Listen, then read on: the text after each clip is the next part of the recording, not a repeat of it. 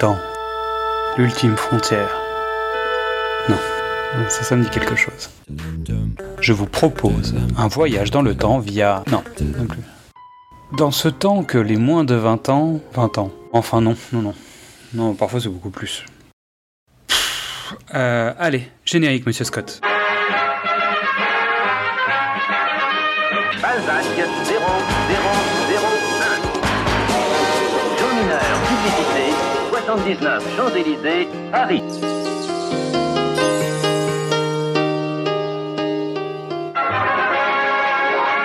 Bienvenue dans Précédemment sur vos écrans, le podcast des équipes de Le Pitch était presque parfait. Je suis Xad, et ce soir je suis de sortie, et je vais vous entraîner dans le passé pour parler d'un film. Il y a de grands films qui traversent le temps et d'autres qui profitent des occasions pour voyager par rebond. Faites vos valises, nous partons en voyage. L'avantage pour ce nouvel épisode, c'est que mes bagages vont être en sécurité. Nous allons voyager à l'arrière d'un fourgon avec le film Le Convoyeur de Nicolas Boukrieff de 2004. Nous en parlons car est sorti sur nos écrans Un homme en colère de Guy avec Jason Statham dont il s'est largement inspiré. Sans plus tarder, nous sortons les liasses de billets qui laissent rêveur et nous voici à l'arrière d'un camion blindé de la société Vigilante. Restez à l'affût, la tournée commence. Et c'est parti avec la fiche technique de ce film. On retrouve au casting Albert Dupontel. Humoriste, acteur, réalisateur, ce comédien, on le connaît pour plein de bons films. Il a joué dans Un héros très discret de Jacques Audiard, Serial Lover de James Hutt, que je vous conseille, hein, si jamais vous l'avez pas vu, c'est un film euh, particulier. Il a joué dans Les Acteurs de Bernard Blier, Irréversible de Gaspard Noé, il a joué pour Jean-Pierre Jeunet dans Un long dimanche de fiançailles, Fauteuil d'orchestre pour Daniel Thompson. Il a joué euh, trois fois avec l'équipe de Gustave Kervern et Benoît Delépine dans Avida, Louise Michel et Le Grand Soir. On le retrouve aussi chez Clapiche, chez Becker, ou dans des films un petit peu différents comme Chrysalis, un film de science-fiction de Julien Leclerc, ou L'ennemi intime de Florent Emilio Siri. Il est aussi réalisateur et scénariste. Et on lui doit les films Bernie, le créateur, Enfermé dehors, Le vilain, Neuf mois ferme, Au revoir là-haut et plus récemment Adieu les cons. À côté d'Albert Dupontel, on retrouve aussi Jean Dujardin, lui-même humoriste, comédien, auteur, réalisateur. Il a commencé sa carrière en- dans un premier rôle en 2003, dans Bienvenue chez les Roses. Si jamais vous n'avez pas vu ce film, je vous le conseille. C'est assez particulier, mais ça, ça, ça a un côté un petit peu intéressant. Lui aussi croise le chemin de James Hutt avec Bryce Nice, qui fut son vrai premier succès grand public. Mais c'est en 2006 qu'on le retrouve dans le rôle euh, iconique de OSS 117, Le Caire nid d'espion pour Michel Azanavicius. Ensuite, il tentera euh, du polar avec Contre-enquête, il reviendra avec un film complètement fou de Yann Kounen, 99 francs, avant de signer la suite de OSS 117, Rio ne répond plus. On le retrouvera avec James Hutt dans le rôle de Lucky Luke, puis Les Petits Mouchoirs de Guillaume Canet, Le Bruit des glaçons de Bertrand Blier, dans lequel il retrouve Albert Dupontel, et ce sera la consécration avec The Artist de Michel Azanavicius, qui emmènera toute l'équipe aux Oscars. Ensuite, petite détente avec Les Infidèles, il retrouvera Eric Rochant, puis Albert Dupontel le fera travailler sur 9 mois ferme. Il pourra signer aux États-Unis Le Loup de Wall Street de Martin Scorsese, Monument Man de George Clooney, et il refera La French, la suite de Bryce, et puis il partira aussi jouer avec Gustave Kervern et Benoît Delépine dans I Feel Good, avant de retrouver Quentin Dupieux dans Le Dain, Roman Polanski dans J'accuse, et à nouveau le duo Kervern-Delépine qui vraiment font tourner toute l'équipe de ce film dans Effacer l'historique. On le retrouve euh, à l'affiche en ce moment dans un film qui s'appelle Président d'Anne Fontaine. En troisième rôle dans ce film, on retrouve François Berléand. François Berléand, il est acteur et comédien, il a une carrière de folie furieuse, aussi bien au théâtre qu'au cinéma. Dans les films notables, on peut noter Ma petite entreprise, euh, Le Prince du Pacifique, Les âmes câlines, Le Transporteur, Mon idole de Guillaume Canet, Les choristes, L'ivresse du pouvoir, Ne le dis à personne, à nouveau de Guillaume Canet, Le concert, La de famille, etc., etc. Je pense qu'il mériterait un podcast juste pour lui. Et en dernier, nous parlerons de Claude Perron, donc, qui joue euh, Nicole dans le film, donc, qui est la compagne d'Albert Dupontel, qui a travaillé avec lui sur Bernie, notamment, euh, le créateur.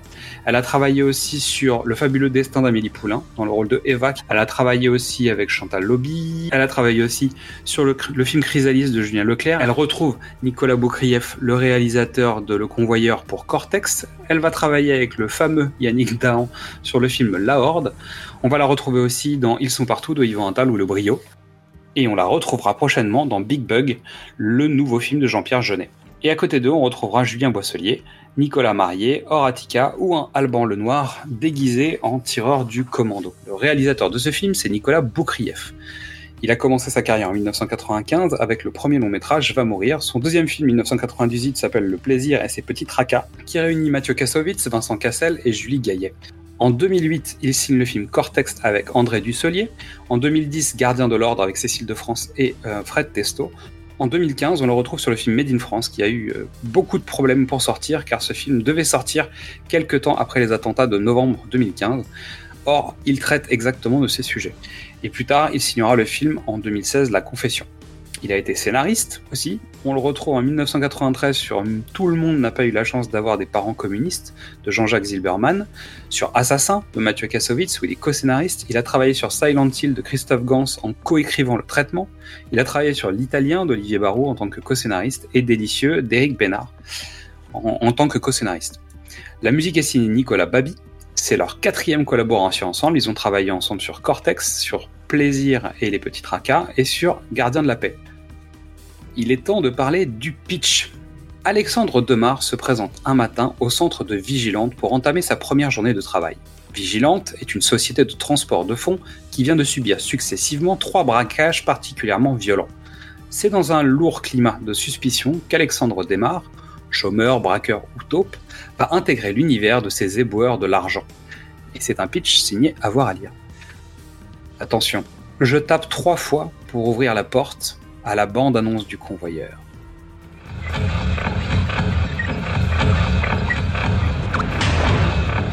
Vous avez déjà subi des expériences traumatisantes? Vous êtes marié Des enfants Je m'appelle Bernard. Moi, c'est la belette. Des antécédents psychiatriques? Mais t'es qui, toi? Excusez-moi, je suis un nouveau. C'est ton arme. Respecte-la. Salut, moi c'est Jacques, je m'occupe des nouveaux. Ah, pardon. Lui c'est la momie. Salut. Bonjour. Tu vois, c'est pas compliqué, hein. On charge, on se balade, on décharge.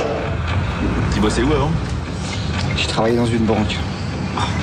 T'as bien fait de changer, hein. Dis-moi, tu t'es déjà fait braquer? Moi? C'est un joli chargement. T'imagines? Juste un sac, histoire de se sentir moins con. On a eu trois attaques dans l'année. Ils ont déjà crevé neuf gars. Ils laissent pas un témoin, mais moi je te dis que c'est les mêmes. C'est où les points chauds? Il y a bien des itinéraires qui sont plus dangereux que d'autres, non? Qu'est-ce que vous faites là? Vous êtes journaliste Écrivain? J'avais demandé à ce que j'aimais personne dans ma chambre. Jamais. T'es là pour l'adrénaline? Un peu, ouais.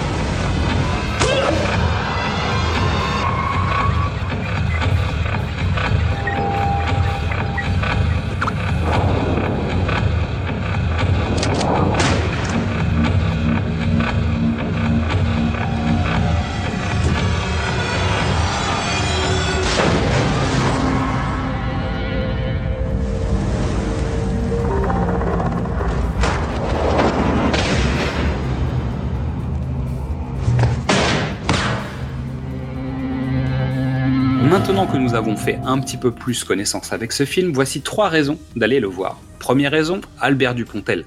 Je vous invite à découvrir cet acteur si vous ne le connaissez pas et à découvrir ses films qui méritent tous d'être vus d'une manière ou d'une autre. Et comme on l'a déjà dit à l'intérieur de nos podcasts, on vous recommande d'aller voir Adieu les cons.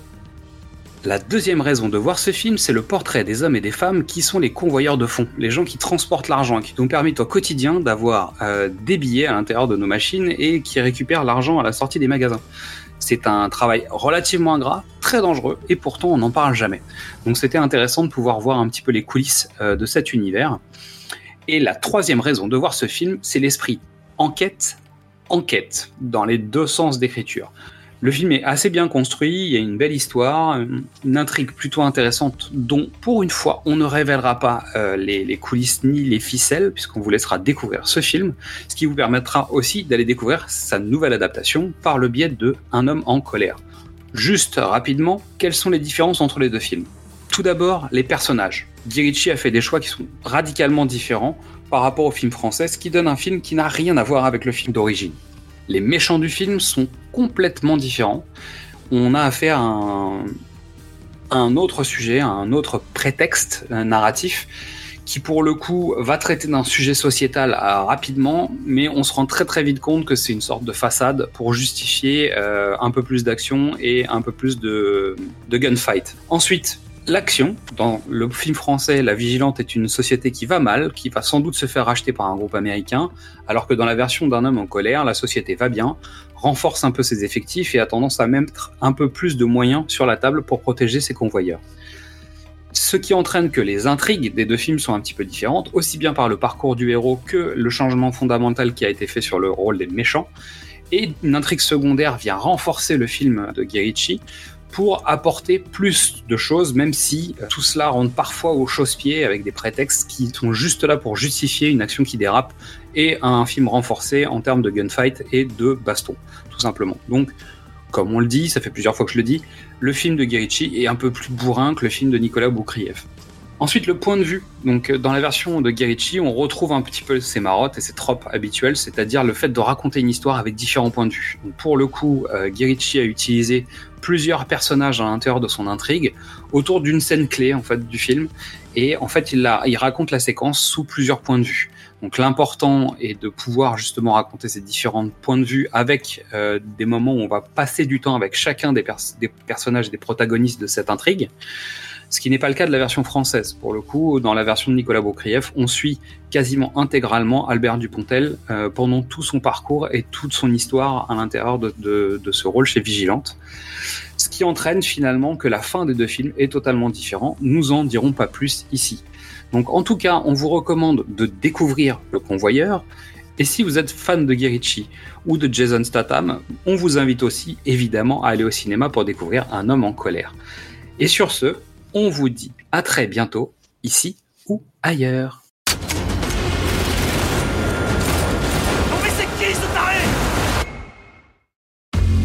Mesdames et messieurs, je vous présente notre nouvelle recrue, H. Portico Security est spécialisé en transport de fonds à Los Angeles. Est-ce que tu sais à quel point ce boulot peut être dangereux? J'en ai une petite idée. On n'est pas les prédateurs, on est les proies. Prêt Ouais. Ça, c'est ton arme de poing. Il se passe quoi si des mecs nous attaquent au fusil d'assaut T'as un problème J'en ai un, tu crois Ça aurait dû prendre 10 minutes, il devrait déjà être là depuis 5 minutes. Il déconne pas Je m'en occupe. Envoie dans le camion la prochaine fois Désolé, mec.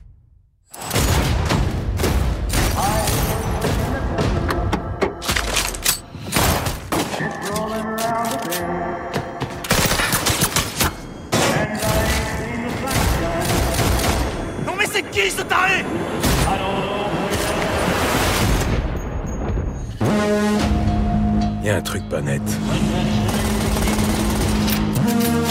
On dirait qu'il veut que les camions soient braqués. C'est pas un flic. Alors si c'est pas un flic, c'est qui? Sur une mission, il y a quelque temps, on avait perdu deux gars et un civil. Il y a eu une enquête. Et ils ont pas chopé le salaud qui avait fait ça. Doggy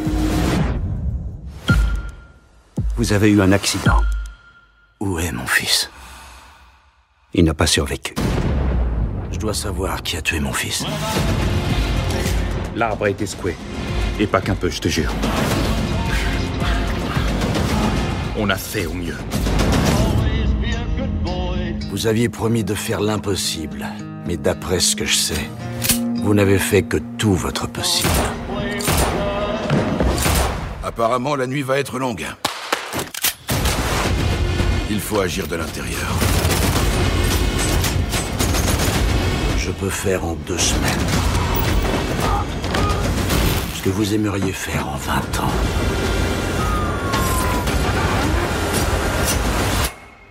Parce que je suis un homme en colère.